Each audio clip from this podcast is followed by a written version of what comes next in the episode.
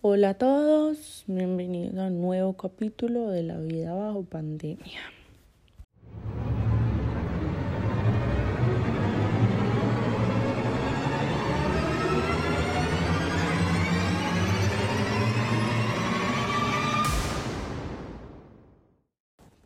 Y la vida nos cambió. Vivíamos en tiempos donde todo era felicidad, donde éramos libres, teníamos la oportunidad de abrazar a nuestros abuelos de ir a la escuela y salir con nuestros amigos, de ir al cine y terminar comprando un helado, donde podíamos salir a bailar y divertirnos un poco, salir de nuestras casas sin usar un tapabocas y sin el miedo de estar en peligro. Estábamos en un tiempo donde a la vista todo era color de rosas, pero era un mundo ideal. Quizás en el pasado podíamos hacer miles de cosas, podíamos ser libres y disfrutarlo todo, pero hoy la realidad es otra. Hoy les traigo un invitado muy especial, muy reconocido a nivel mundial. Los dejo con él para que les cuente un poco de su gran historia.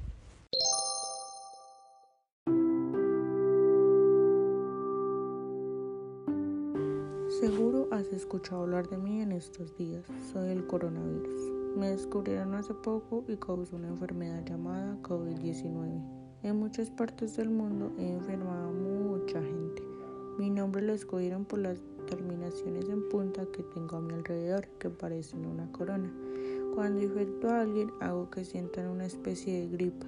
Algunas veces es una gripa leve y en otras ocasiones pueden ser muy graves. Les produzco fiebre, dolor en el pecho y problemas de respiración. Aunque no han encontrado una vacuna ni una cura, Muchas de las personas a las que he contagiado se han recuperado. Puedo estar casi en todos los lados, en las manos de las personas, en las barandas del bus, en las puertas. Pero puedes hacer muchas cosas para no dejarme infectarte a ti ni a tus seres queridos. Por ejemplo, puedes lavarte muy bien las manos, reducir mucho las salidas a la calle, no abrazar ni besar a tus seres queridos y muchas cosas más. Espero que todos ustedes se cuiden de mí para que puedan volver a disfrutar de sus vidas. Hasta luego.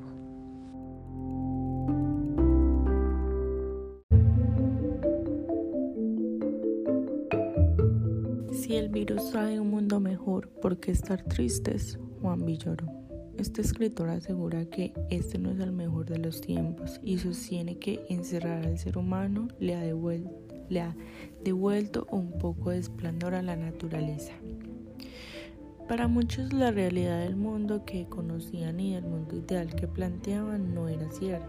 Vivíamos llenos de injusticias, llenos de fantasías, donde las personas no valoraban lo mucho o poco que tenían, donde el ser humano era ambicioso, egoísta y malvado, un mundo en el que la corrupción estaba acabando con la sociedad donde aumentaba la pobreza y se vivía con hambre, en especial de cómo la educación al pasar los años, hoy, hoy en día los jóvenes saben muy poco o nada de la cultura general, que la tecnología avanza cada día, pero aún así es muy complicado que la humanidad se adapte a ella, y de cómo los gobiernos se enfocan solo en la tecnología educativa simplemente para generar un lucro dejando a un lado parte muy esencial para el conocimiento, la evolución y el desarrollo de los adolescentes, que hoy en día quieren formar un futuro racional, un futuro digno en el que ellos puedan hacer el cambio.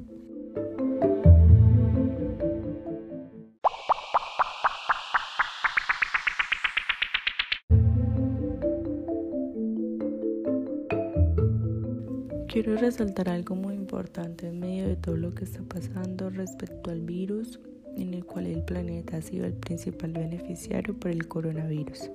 Toda esta cuarentena y estos aislamientos han causado ciertos estragos en la economía, pero ha beneficiado a todo el medio ambiente el descenso de la cantidad de desplazamientos de vehículos a motor, la disminución de la producción industrial y el consumo se traduce en menos contaminación, en aguas más limpias, cielos más claros, efectos muy positivos ante la crisis sanitaria.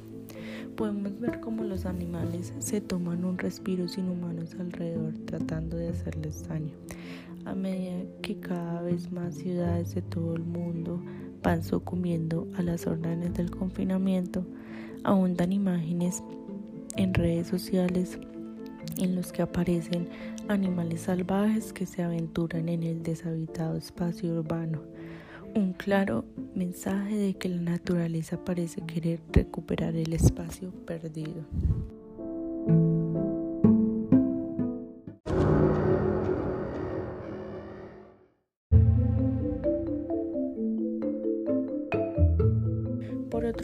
El mundo del trabajo se ve profundamente afectado por la pandemia mundial del virus. Además de ser una amenaza para la salud pública, las perturbaciones a nivel económico y social ponen en peligro los medios de vida a largo plazo y el bienestar de millones de personas. La pandemia está afectando severamente los mercados laborales, las economías y a todas las empresas, causando una interrupción generalizada del comercio. Cierto es que la dificultad para frenar la expansión de esta pandemia ha obligado a varios gobiernos en implementar medidas extraordinarias como cerrar edificios públicos, empresas y comercios. Además de limitar la movilidad como consecuencia de todo, esto, se esto ha reducido la producción, el consumo y el turismo en la mayoría de países afectados, trayendo consecuencias económicas. No solamente es lo que causará, sino lo que está causando el coronavirus.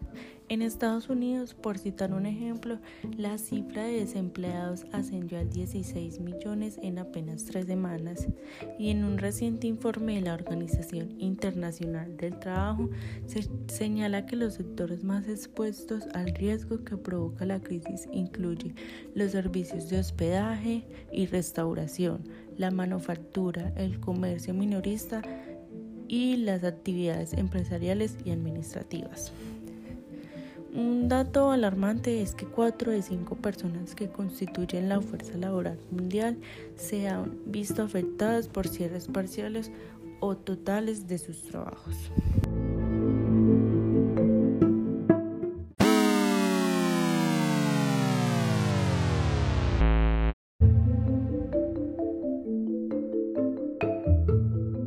Está claro que este virus hará cambiar al mundo y de hecho psicológicamente las personas empiezan a ver las cosas con otras perspectivas. Por un lado están las personas que intentan sacar provecho de este sufrimiento, que no les importa nada. Y por otro lado están las personas, quizá la mayoría, que intentan sacar el mejor de sí mismo siendo capaces de superar todo este miedo, todo este dolor. Esto me lleva a un gran texto escrito por el autor Adam Smith llamado Teoría de los Sentimientos Morales, donde se habla sobre el vínculo que une el plano de la lógica con la armónica complejidad de la vida humana. Si bien se supone que el hombre es egoísta por naturaleza, existen algunos elementos que lo hacen interesarse en la suerte de los otros, llamada lástima o compasión, una emoción que se experimenta en el hombre ante la miseria ajena como no tenemos experiencia de lo que el otro siente, mediante la imaginación concebimos una situación semejante, pero ni siquiera logramos tal situación, dado que esta misma reproduce las impresiones de nuestros propios sentidos. Es muy interesante ver cómo el autor analiza los sentimientos de las personas y cómo juzgamos estos en el prójimo.